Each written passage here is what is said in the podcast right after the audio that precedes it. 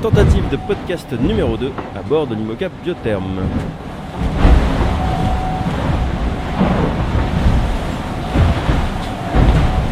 Alors Biotherme c'est un Imoca, c'est un monocoque de 60 pieds et c'est des bateaux qui sont faits pour faire le Vendée Globe.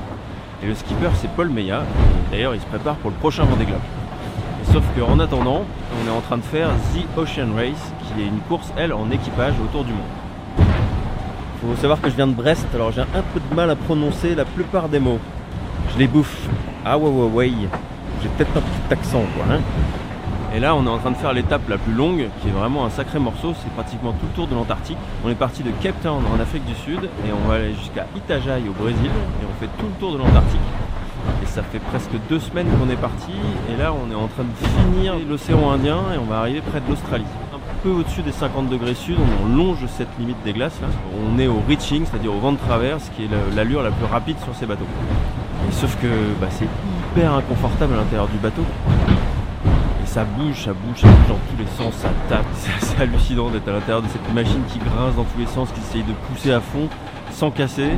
Ce qu'il faut comprendre, c'est que les performances du bateau sont liées au poids. Plus c'est léger, plus ça va vite. C'est pour ça que tout est en carbone et, tout est hyper minimaliste à l'intérieur. Donc du coup, pas de lit, même pas de banette. C'est une, bâche tendue au milieu d'un espèce de couloir de carbone tout est noir à l'intérieur parce que le carbone c'est noir, il n'y a même pas de peinture. Euh, au-dessus de moi, on voit l'espèce de délire mathématique de l'architecte qui a construit le bateau. Et c'est comme un espèce de squelette avec des formes et des renforts dans tous les sens.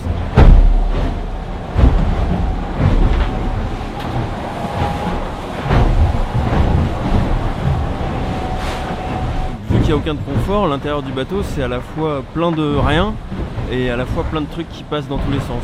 Les boots, ils descendent au niveau du pied de mât à l'intérieur du bateau, là où on est, et ils passent dans des espèces de petits tunnels pour ressortir dans le cockpit là où ils manœuvrent. Du coup, ça fait des espèces de grands tubes qui traversent l'habitacle en fait, et c'est vraiment euh, hyper compliqué de se déplacer à l'intérieur du bateau. Et puis il y a les systèmes à nu, hein, c'est vraiment des prototypes, donc des vérins, des pompes, euh, les ordinateurs qui sont démontés et fixés à même le carbone.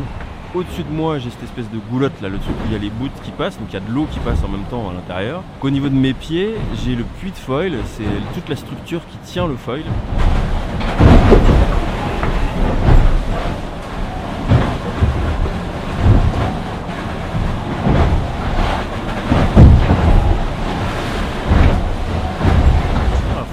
Les pieds en avant parce que euh, à chaque fois que ça retombe, euh, si on a la tête en avant, on peut se fracasser la tête contre le carbone et se faire vraiment très mal. mais c'est hyper impressionnant. Il y a quelques nuits, euh, il y a Samantha Davis qui dormait juste à côté de moi. Elle a carrément traversé toute sa banette et elle a fini dans le puits de foil. À ma droite, j'ai la quille, c'est pratiquement la moitié du poids du bateau qui est en plomb au bout de la quille. La quille, elle peut bouger d'un côté ou de l'autre du bateau et elle est reliée juste par un gros vérin qui est juste à côté de moi. En ce moment, ils ont un peu des stress parce qu'il y a plein d'eau qui sort par là.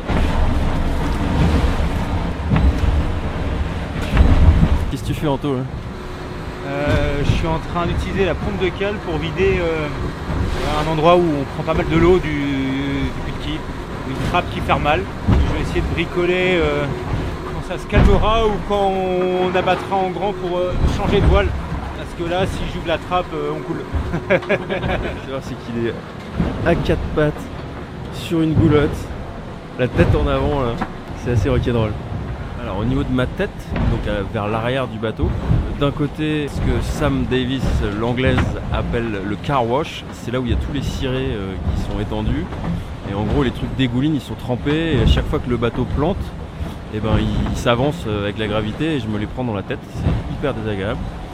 à côté de ça, j'ai mes bottes et j'ai les seaux, dont le seau à caca qui est le seau dans lequel on fait nos besoins. Et juste derrière, il y a euh, des tunnels qui partent sous le cockpit.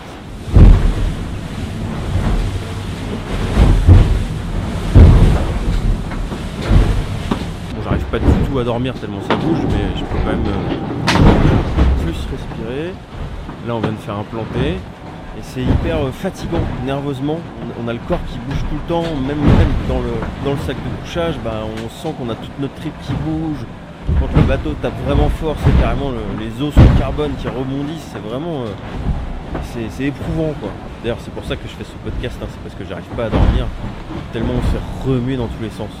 Et puis alors quand eux, là-haut, quand il y a une survitesse et qu'ils ont besoin de choquer les voiles en urgence, en fait ils font déraper les bouts sur leurs énormes winches là. Et ces winches là ils sont fixés directement sur la coque qui est au-dessus de nous.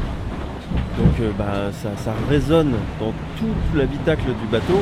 Ça fait un bordel, mais si- ça fait mal aux oreilles tellement c'est bruyant.